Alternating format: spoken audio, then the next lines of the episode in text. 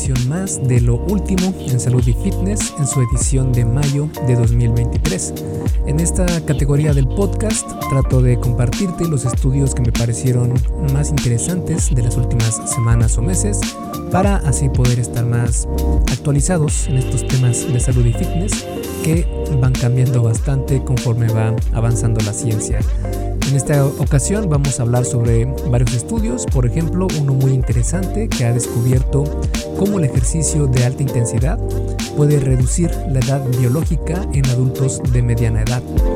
También vamos a explorar una pregunta muy importante que es sobre si correr puede ser mejor incluso que la medicación para tratar la depresión y la ansiedad. En el tercer tema vamos a comparar la proteína de guisante con la proteína de suero de leche en términos de su eficacia para la recuperación después del ejercicio en adultos mayores. Luego vamos a analizar un estudio reciente que sugiere que comer almendras antes de cada comida puede resultar en una remisión de la prediabetes. Y por último, pero no menos importante, platicaremos sobre un tema que puede ser algo controversial, dice si las bebidas azucaradas realmente promueven o no el aumento de peso en niños y adultos. Y antes de comenzar, te quiero hacer de nuevo la invitación para que te unas a Fase 1 Origen, mi programa en línea para ayudarte a iniciar en esto del fitness, para que eh, se quede contigo estas, estos nuevos hábitos durante años y años, porque eso es justo lo que busca Fase 1 Origen, crearte los hábitos para que ya eh, comer mejor y hacer ejercicio sean parte de tu vida y no únicamente algo que hagas un mes y lo dejes. Eh, si quieres conocer sobre este programa, puedes ir a esculpetucuerpo.com diagonal fase 1, todo junto, sin espacio y el número 1 con número, no con letra, fase 1. Y ahí vas a poder escoger eh, sobre el curso de hombres o el de mujeres para que cheques qué es lo que incluyen cada uno de ellos. Y bueno, sin más entonces te dejo con el episodio número 196 de La Articiencia del Fitness, el podcast de esculpetucuerpo.com. Yo soy Mike García y te veo en dos segundos.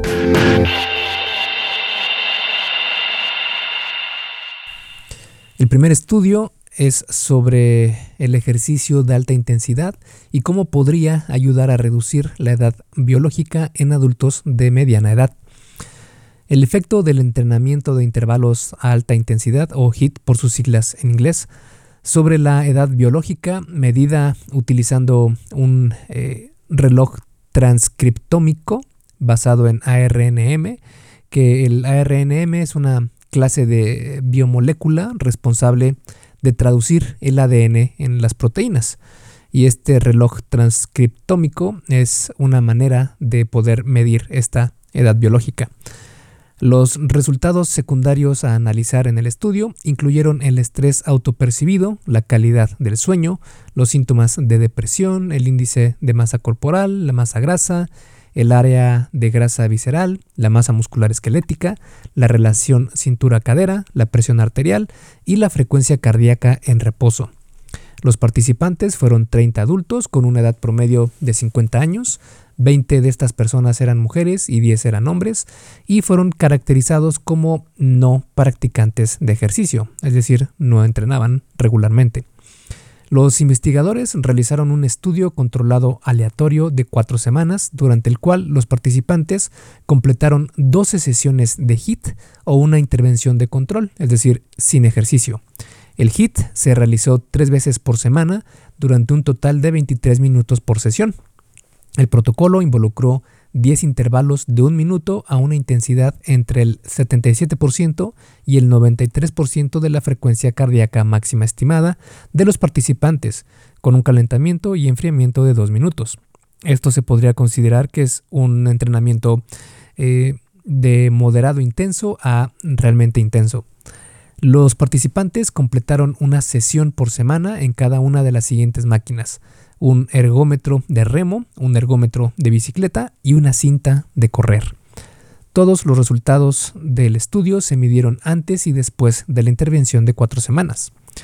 Los resultados mostraron que En comparación con la línea de base, la edad biológica disminuyó en el grupo de HIT en 4 años y aumentó, aunque de manera no significativa, en el grupo de control en 3 años.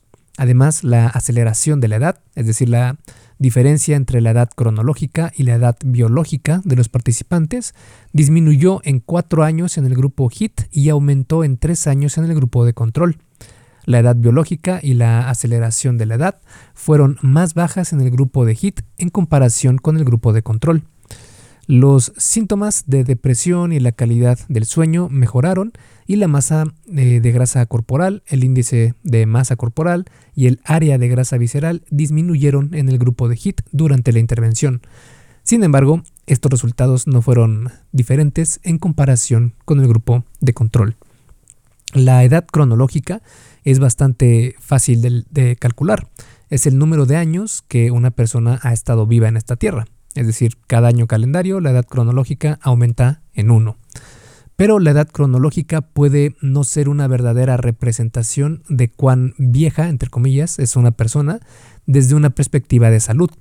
En los últimos años, el desarrollo de relojes genómicos, como el utilizado en este estudio, ha inaugurado la era de la edad biológica, la edad biológica se determina utilizando varios indicadores de salud y biomarcadores, por ejemplo, este, la glucemia, la inflamación, la función de las células inmunitarias, etc. Y estas se proponen como marcadores confiables del envejecimiento. Algunos relojes biológicos utilizan cambios epigenéticos, como por ejemplo la metilación del ADN, para evaluar la edad y o la tasa de envejecimiento. La utilidad de estos relojes biológicos es su capacidad para cambiar en respuesta a intervenciones que promueven la salud. La aceleración de la edad es indicativa de la tasa de envejecimiento de alguien y su valor puede ser positivo o negativo. Una aceleración de la edad positiva significa que la edad biológica es mayor que la edad cronológica e indica un envejecimiento acelerado. En cambio, una aceleración de la edad negativa significa que la edad biológica es menor que la edad cronológica e indica una tasa de envejecimiento más lenta. Esto es beneficioso para la salud y lo que se busca es lograr eh, tener esta aceleración de la, edad, eh, eh, de la edad biológica negativa para buscar lograr mejoras en la salud. Los participantes en el estudio actual tenían casi 20 años más de edad biológica, en promedio 70 años, que cronológica, en promedio 50 años. La aceleración positiva de la edad en este grupo de adultos puede haber sido el resultado de sus estilos de vida inactivos, ya que eran no practicantes de ejercicio, y también de tener obesidad, ya que el índice de masa corporal fue de 30 en promedio. De hecho, debido a que los participantes no tenían diabetes u otras comorbilidades conocidas, la aceleración puede implicar la composición corporal como un factor clave en la trayectoria del envejecimiento. Esto es aún más respaldado por el hecho de que la reducción de la edad biológica se acompañó de una disminución de 0.2 en el índice de masa corporal, una pérdida de peso de 1.5 libras y una reducción de 4.25 centímetros cúbicos en el área de grasa visceral. Ninguno de los otros resultados del estudio, incluido el estrés, los síntomas de depresión o el sueño, mejoraron después del HIT. Esto apoya aún más la idea de que la composición corporal puede desempeñar un papel desproporcionado en el envejecimiento. El, ejercicio agudo es beneficioso para prevenir el daño al ADN, el acortamiento de los telómeros y los cambios adversos en la metilación del ADN, todos estos, los cuales son biomarcadores reconocidos del envejecimiento. Sin embargo, pocos estudios han utilizado o, estudiado directamente los efectos crónicos del ejercicio, particularmente el ejercicio de alta intensidad en los relojes de envejecimiento de próxima generación, como el reloj transcriptómico utilizado en este estudio. Un estudio de 2021 en 219 mujeres posmenopáusticas indicó que 24 meses de mejora de los hábitos alimentarios redujeron la edad de metilación del ADN de los participantes, mientras que la actividad física solo redujo los biomarcadores asociados al envejecimiento conocidos como mutaciones epigenéticas estocásticas. Un estudio de ocho semanas en un grupo de hombres adultos encontró que un programa de estilo de vida integral que comprende dieta, sueño, ejercicio y relajación redujo la edad biológica en tres años en comparación con un grupo de control sin intervención. El problema con cada uno de estos estudios es que se aplicaron múltiples intervenciones simultáneamente, lo que hace difícil determinar, cuál fue realmente el factor más importante de todos esos. El estudio actual fue el primero en, investigar el HIT de forma aislada para reducir la edad biológica.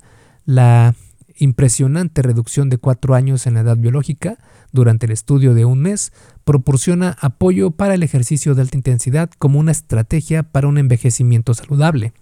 Los participantes hicieron ejercicio durante un total de 275 minutos durante el estudio de un mes, mucho menos de lo que las pautas actuales de ejercicio recomiendan, que son de 150 minutos a la semana. Dada la naturaleza eficiente en tiempo del HIT y los efectos mencionados sobre el envejecimiento, el ejercicio de alta intensidad puede ahorrar tiempo de más de una manera. Los autores también señalaron que su modelo sobreestimó consistentemente la edad transcriptómica de los participantes, es decir, la edad biológica de cada participante fue considerablemente mayor que su edad cronológica, quizás debido a las diferencias en su conjunto de datos y el conjunto de datos en el que se capacitó el modelo. De hecho, aunque la edad cronológica promedio de los participantes fue de 50 años, su edad biológica promedio fue de 70 años. Sin embargo, una sobreestimación constante entre los grupos probablemente evitó cualquier introducción de sesgo en los cambios en la edad transcriptómica que se observaron. Y esta es una prueba más de los múltiples beneficios que tiene el ejercicio en nuestra salud, desde ser más resilientes, tener más fortaleza, aumentar nuestra longevidad. Y no solo eso, este estudio nos demuestra una vez más que no solo es que aumenta la longevidad, sino que aumenta la calidad de esta longevidad. El siguiente estudio habla sobre si correr es mejor que la medicación para tratar la depresión y la ansiedad. El efecto de correr o medicación se estudió en este estudio buscando dos resultados primarios.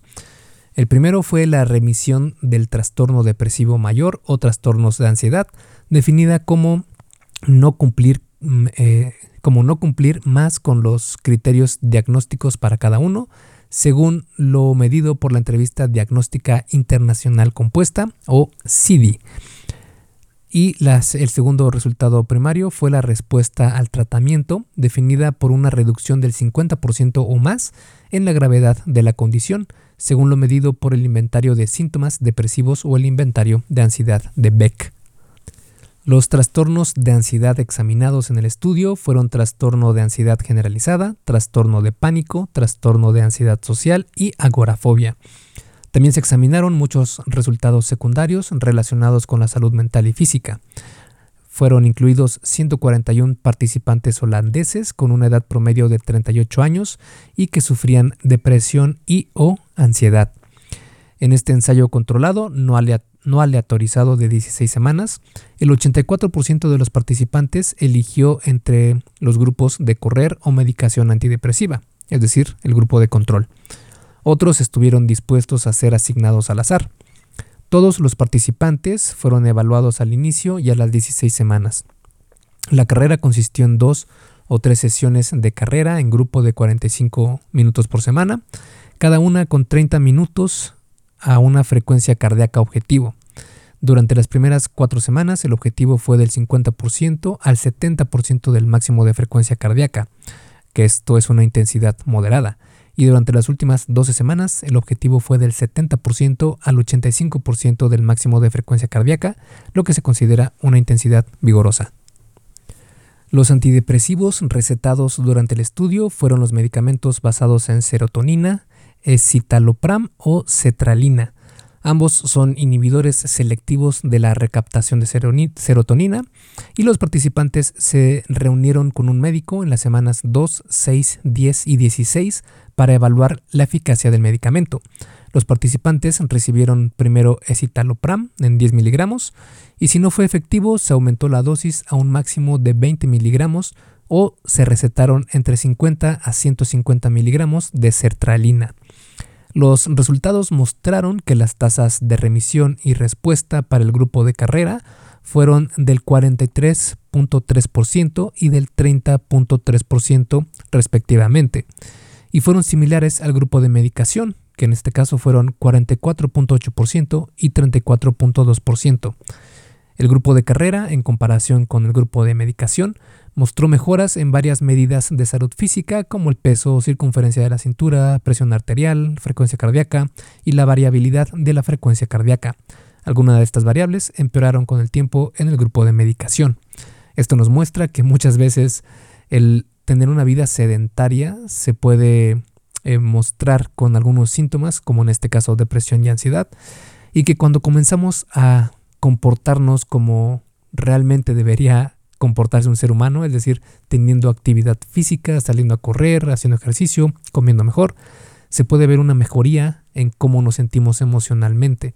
Esto es una gran lección sobre cómo realmente dejamos a un lado al ejercicio pensando que es únicamente una vanidad o algún eh, objetivo que se trazan algunas personas por alguna razón, sino que es una necesidad que tiene tu organismo y tu cuerpo para estar completamente saludable. Puedes tener la mejor dieta, pero si no te mueves, si no tienes actividad física, no estás saludable. Tan simple como eso. Y si quieres conocer más sobre esto de la depresión y la ansiedad y cómo el ejercicio puede ayudar a mejorar estos síntomas, puedes ir a esculpetucuerpo.com y busca depresión y ansiedad en el buscador y te va a aparecer un artículo que escribí sobre este tema. Hey, rápidamente, antes de seguir con el episodio, ¿me harías un favor? Si te está gustando lo que estás escuchando en este podcast, puedes compartirlo en tus redes sociales. Basta con que tomes una captura de pantalla o te tomes una foto y compartas la publicación en Facebook, Instagram o en cualquier otra red social mencionando el podcast El Arte y Ciencia del Fitness. Porque simplemente con que hagas esto, que realmente no te lleva más de un minuto, me ayudas un montón a que Esculpe tu cuerpo crezca y podamos cambiarle la vida a muchas más personas. Y si haces esto, no olvides etiquetarme en la publicación para que pueda agradecerte personalmente. En Facebook estoy como blog Esculpe tu cuerpo y en Instagram como Esculpe tu cuerpo. Vale, sigamos entonces donde nos quedamos en el episodio. El siguiente estudio analizó los efectos de la suplementación con proteína de guisante versus la proteína de suero de leche en la recuperación del ejercicio en adultos mayores. Los resultados evaluados fueron los niveles de creatina quinasa y lactato deshidrogenasa, que son ambos biomarcadores del daño muscular. También analizaron o evaluaron el dolor muscular percibido, la fuerza de agarre y fuerza muscular de las piernas, evaluado mediante el ejercicio de prensa de piernas en una repetición máxima. Los participantes fueron 45 adultos mayores, físicamente activos, de 60 años o más, el 80% eran hombres y el 20% eran mujeres. En este ensayo controlado aleatorio, los participantes recibieron suplementos de proteína de guisante, proteína de suero de leche o un placebo que era maltodextrina, y esto con un número similar de calorías durante 13 días. Los participantes ingirieron 12.5 gramos de proteína de los suplementos dos veces al día para un total de 25 gramos de proteína suplementaria al día. El día 10, los participantes caminaron una distancia autoseleccionada de 20 a 30 kilómetros para inducir daño muscular y dolor muscular. La ingesta dietética se evaluó durante dos días utilizando una herramienta en línea. Los resultados se evaluaron al inicio, antes de la prueba del ejercicio, después de 10 días de suplementación, y 24, 48 y 72 horas después de la prueba de ejercicio. Los resultados mostraron que los niveles máximos de creatina quinasa fueron más bajos en el grupo de suero de leche en comparación con los grupos de guisante y placebo a las 24 horas. No hubo diferencias entre los grupos de guisante y placebo, y tampoco hubo diferencias entre los grupos para los otros resultados. El diseño de este estudio tuvo algunas debilidades. Lo más notable es que la dosis de proteína proporcionada por los suplementos fue subóptima. En comparación con los adultos jóvenes, los adultos mayores son resistentes a los efectos anabólicos de la ingesta de proteínas y por lo tanto requieren dosis más altas para producir una respuesta anabólica máxima. También hay evidencia de que la fuente de proteína es más influyente en los adultos mayores. Específicamente se necesita una dosis más alta de proteína de origen vegetal que de proteína de origen animal para producir una respuesta anabólica máxima. Por último, el protocolo de ejercicio puede haber sido insuficiente para producir la cantidad de daño muscular necesaria para detectar diferencias significativas en las medidas de recuperación del ejercicio entre los grupos. El siguiente estudio analizó los efectos de comer 20 gramos de almendras 30 eh, minutos antes de cada comida en personas con prediabetes. Los resultados evaluados incluyeron la glucosa postprandial de dos horas después de una prueba de tolerancia oral a la glucosa, glucosa en ayunas, glucosa postprandial, es decir, después de comer, insulina en ayunas y el OMA-IR, que es un marcador de resistencia a la insulina. El HbA1c, la composición corporal, lípidos sanguíneos, marcadores inflamatorios, proteína C reactiva, en fin, un sinfín de eh, elementos que analizaron en este, en este estudio. Los participantes fueron 66 con una edad promedio de 42 años y todos contaban o les habían diagnosticado prediabetes. La prediabetes se basó en una glucosa de 140 a 199 miligramos por decilitro 30 participantes también tenían niveles de glucosa en sangre en ayunas de 100 a 125 miligramos por decilitro, mientras que los 36 restantes tenían niveles de glucosa en ayunas de menos de 100 miligramos por decilitro. Los participantes fueron asignados al azar para consumir 20 gramos de almendras crudas y sin sal, que es aproximadamente una mano llena de almendras, y esto lo hicieron 30 minutos antes del desayuno, el almuerzo y la cena. Este fue el grupo de intervención. O bien recibir atención habitual, que fue el grupo de control, durante tres meses. Las almendras proporcionaron unas 393 calorías, 13 gramos de proteína, 35 gramos de grasa y 6 gramos de carbohidratos por día.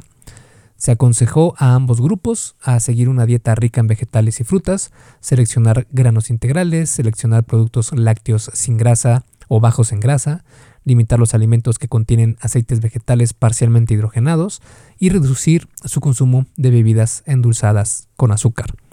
Los resultados mostraron que, en comparación con el grupo de control, el grupo de almendras experimentó reducciones, es decir, mejoras en la glucosa en ayunas, la glucosa después de la prueba oral eh, de dos horas, la glucosa post almuerzo y post cena, estos cambios correspondieron con un mayor número de participantes en el grupo de almendras que logró una tolerancia normal a la glucosa, es decir, que ya no indicaba prediabetes o diabetes, o bien eh, también una tolerancia normal a la glucosa en ayunas. El grupo de almendras experimentó reducciones en peso corporal, circunferencia de la cintura, porcentaje de grasa corporal, e índice de masa corporal en comparación con el grupo de control. En términos de lípidos sanguíneos, el grupo de almendras experimentó reducciones en el colesterol total en comparación con el grupo de control. Este es un estudio bastante interesante porque nos habla de cómo el poder de tener simplemente un cambio pequeño en tu rutina diaria puede generar un cambio muy grande en tu salud. En este caso también eh, me hubiera gustado que la dieta hubiera sido estandarizada para todos, para que así no hubiera este sesgo de ver quién tuvo mejores decisiones en el día para ver estos resultados, pero aún así nos indica que el comer almendras antes de cada, eh, de cada comida fuerte o cada comida principal puede ser una herramienta a tener en cuenta si es que alguna vez sufrimos o sufres de prediabetes o diabetes.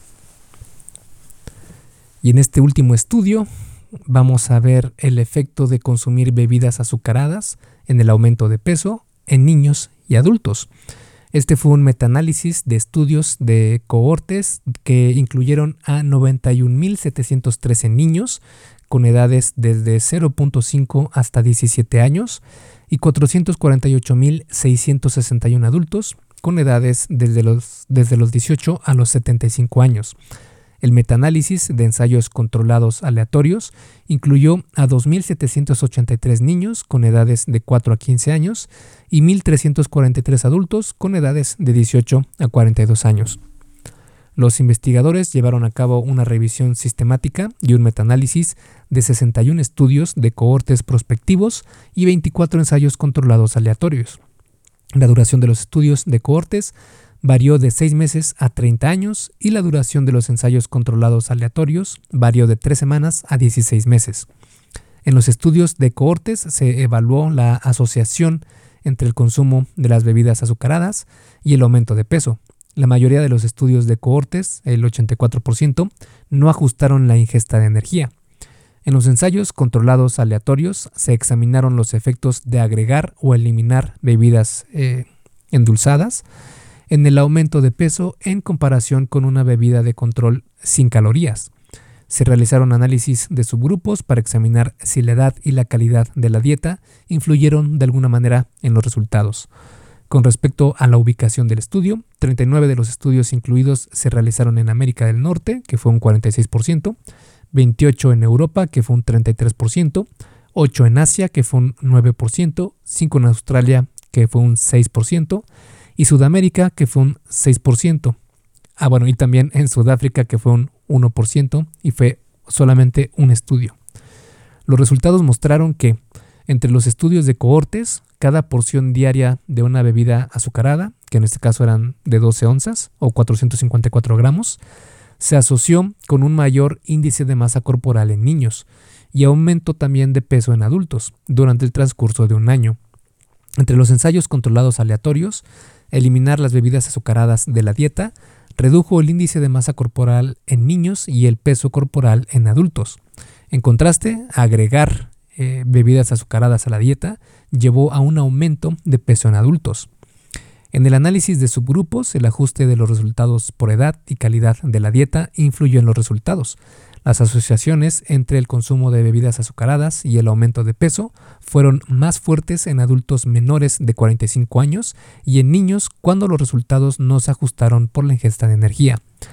Este metaanálisis confirma y amplía investigaciones anteriores que muestran que el consumo de bebidas azucaradas no solo se asocia con, sino que también causa aumento de peso. Sin embargo, es importante tener en cuenta el efecto del consumo de estas bebidas azucaradas en el aumento de peso se comparó con un control no calórico. Dado que solo un excedente de calorías consumidas puede llevar al aumento de peso, comparar el consumo de bebidas azucaradas con un control equivalente en calorías podría atenuar o eliminar el impacto negativo de las bebidas azucaradas en el aumento de peso. Pero definitivamente este es otro de los estudios que nos muestran cómo el impacto de estas bebidas que podemos encontrar en todos lados, si están completamente normalizadas en su consumo, pueden generar problemas de obesidad a lo largo del tiempo y por lo mismo sería bueno limitar el consumo de estas de estos productos que en realidad no tienen nada de nutritivo y hay opciones mucho mejores. Y bueno, estos fueron los eh, estudios que analizamos en esta ocasión. Espero que te hayan parecido interesantes y nos vemos la próxima semana con otro episodio del podcast. Esculpe tu vida, comienza con tu cuerpo. Hasta aquí el episodio del podcast de hoy. ¿Te gustó? Si es así, déjame una calificación y tu opinión en Apple Podcast o en la plataforma que me escuches. Es muy sencillo y no te lleva mucho tiempo. Con esto me ayudas a que el podcast suba en el posicionamiento y así podamos llegar a más personas. Si tienes alguna duda o sugerencia, puedes mandarme un email a contacto arroba. Veo absolutamente todo lo que me llega al mail y respondo personalmente a todos. Puedo tardarme un poco por la cantidad de mensajes que recibo al día, pero ten por seguro que sí te responderé. Gracias por escuchar el podcast de la Articencia del Fitness y espero haberte ayudado a aclarar algunas de tus dudas. Y antes de irnos, si te gustó el episodio, entonces probablemente también te guste el curso por email que tengo donde aprenderás durante 7 días sobre fitness basado en ciencia. Puedes suscribirte totalmente gratis en esculpetucuerpo.com diagonal curso gratis. Todo junto y sin espacio. Curso gratis. Me despido y nos vemos en el siguiente podcast.